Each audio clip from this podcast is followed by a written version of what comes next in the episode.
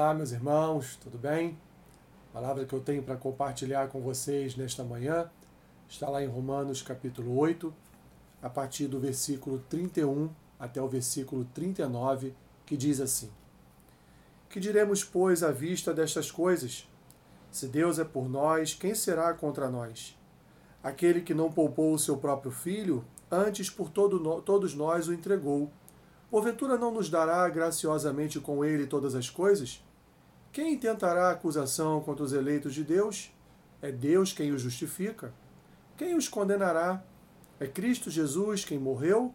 Ou antes, quem ressuscitou, o qual está à direita de Deus e também intercede por nós? Quem nos separará do amor de Cristo? Será tribulação, ou angústia, ou perseguição, ou fome, ou nudez, ou perigo, ou espada? Como está escrito, por amor de ti somos entregues à morte o dia todo. Fomos considerados como ovelhas para o matadouro. Em todas estas coisas, porém, somos mais que vencedores, por meio daquele que nos amou, porque estou bem certo de que nem a morte, nem a vida, nem os anjos, nem os principados, nem as coisas do presente, nem do porvir, nem os poderes, nem a altura, nem a profundidade, nem qualquer outra criatura poderá separar-nos do amor de Deus que está em Cristo Jesus, nosso Senhor. Meu irmão e minha irmã, o que você tem temido? O que tem enchido o seu coração de temor? A palavra de Deus, na primeira epístola de João, capítulo 4, diz que o verdadeiro amor lança fora todo medo. Assim, meus irmãos, quando nós combinamos esta palavra com o que Paulo diz aqui em Romanos capítulo 8, vemos, meus irmãos, que de fato não temos nada a temer, porque absolutamente nada pode nos separar do amor de Deus que está em Cristo Jesus. A maior obra que o Senhor poderia ter feito por cada um de nós, ele já fez.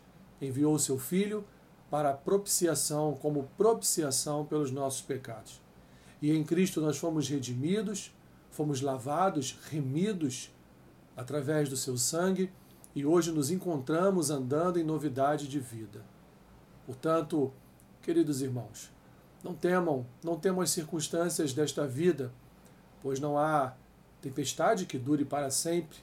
E o melhor de todas as coisas, sabemos que temos um Deus que nos ama incondicionalmente. Portanto, não há nada que temer. Não há nada não há nada, meus irmãos, que possa trazer ao nosso coração medo e temor, porque absolutamente nada poderá nos separar do amor de Deus. Deus te ama e, portanto, nada irá separá-lo deste amor inigualável e incondicional. Senhor, obrigado pelo teu amor, obrigado pela tua graça derramada sobre nós. É muito bom saber que temos temos o Senhor que temos um Deus que nos ama, temos um Deus que de forma incondicional nos escolheu, nos separou e nos amou. Obrigado pelo dia do meu irmão e da minha irmã. Seja com eles, Senhor, em tudo que eles vierem a fazer. Abençoe-os, é o que eu te peço, e oro assim em nome de Jesus. Amém. Que Deus te abençoe, rica e abundantemente. Amém.